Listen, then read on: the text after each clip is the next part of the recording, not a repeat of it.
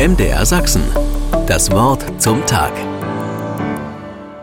Maren macht Licht in der Küche. Wie immer geht ihr erster Griff am Morgen zum Wasserkocher. Sie sieht versonnen zu, wie das kalte Wasser in den Glasbehälter strömt. Ein Klick bringt das Lämpchen an der Seite zum Leuchten. Dann setzt sie sich hin und wartet. Sie schaut genau hin. Das Gerät arbeitet.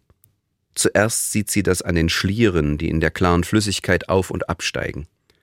Unterschiedliche Temperaturen am Boden und an der Oberfläche werden durch diese Bewegung des Wassers sichtbar.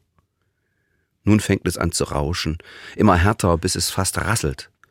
Winzig kleine Bläschen steigen auf, dann wird es wieder still. Blubberndes Sprudeln setzt ein, das Wasser hüpft und springt in Blasen auf und ab. Aus der Tülle steigt Dampf. Fasziniert sieht sie zu, wie es sort sprudelt, blast. Wenn ich doch auch so viel Energie hätte und mir wagen würde, so quirlig zu sein. Oft genug sieht es in mir bunt aus. Ich habe Ideen und würde sie gern ausprobieren. Aber ich stehe mir viel zu oft im Wege, traue mich nicht und zeige mich nicht. Heute Morgen habe ich echt den Wasserkocher Blues. Dann schippt sie beherzt zwei Löffel Kaffee in die große Tasse, nimmt den Behälter auf und gießt heißes Wasser darauf. Dunkel dampfend quillt ihr der herrliche Duft entgegen. Ah, tief durchatmen. Die trüben Gedanken verfliegen. Das Wasser hat ja auch nicht von allein gekocht. Die Energie kam von außen. Ich habe den Schalter gedrückt, der Strom floss durch die Heizplatte. Und die Wirkung des kochenden Wassers geht dann weit über das hinaus, was im Wasser selbst steckt.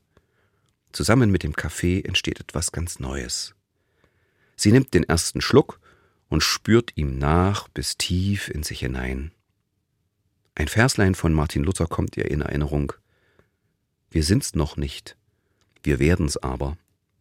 Es ist noch nicht getan oder geschehen, es ist aber im Gang und im Schwank.